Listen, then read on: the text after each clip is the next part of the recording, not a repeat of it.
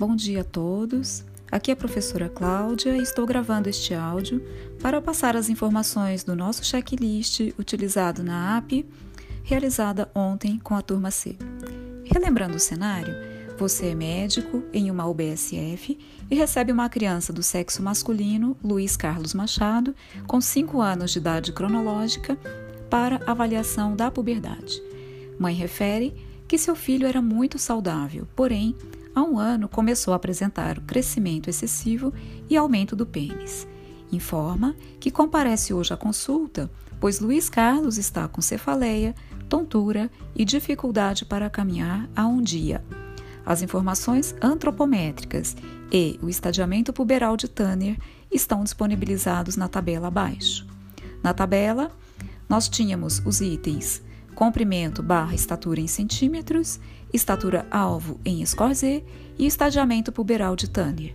Aos dois anos, o paciente apresentava 85 centímetros, aos três anos, 93 centímetros, aos quatro anos, 103 centímetros e aos cinco anos, 122 centímetros.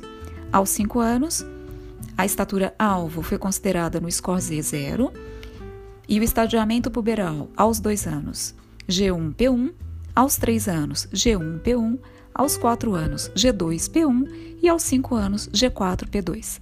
As tarefas propostas eram 1. Um, os alunos deverão, inicialmente, verbalizar as recomendações de atendimento humanizado da consulta médica para a paciente simulada, que era a mãe, incluindo as normas de biossegurança. Item 2. Os alunos deverão calcular e interpretar a velocidade de crescimento entre 2 e 3 anos, 3 e 4 anos e 4 e 5 anos. Item 3. Os alunos deverão interpretar a idade óssea que será oferecida na sala de avaliação. Na curva de estatura para idade da OMS 2007, considerando a estatura atual do paciente e a estatura alvo. Essas informações precisarão ser comunicadas à mãe. Item 4 Considerando o desenvolvimento da puberdade, os alunos deverão informar a mãe a provável hipótese diagnóstica. Item 5. Os alunos deverão informar a mãe qual exame complementar deverá ser solicitado, justificando o porquê.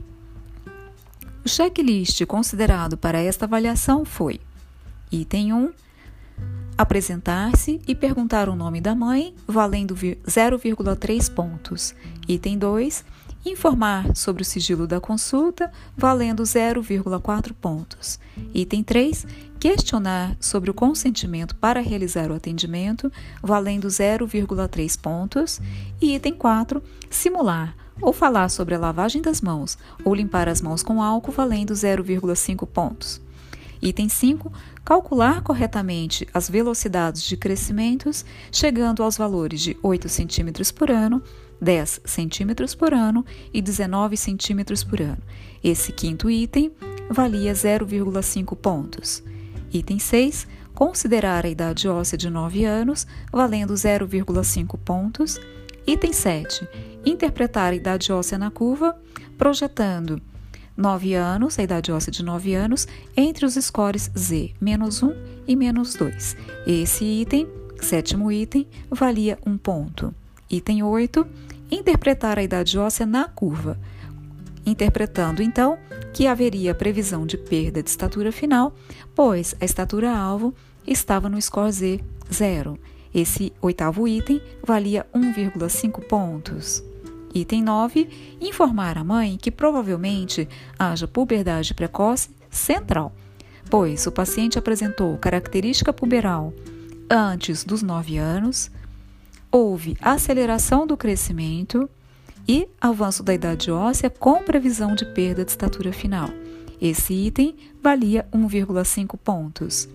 E o último item, o décimo, informar a mãe que será necessária a realização de exames confirmatórios, incluindo uma ressonância magnética do crânio, pois puberdade precoce central em meninos pode ser secundária a alterações do sistema nervoso central e a criança, neste caso, apresenta tontura e cefaleia. Qualquer dúvida, estou à disposição para esclarecimentos, sendo que esse último item, o décimo, valia 1,5 pontos. Um abraço a todos.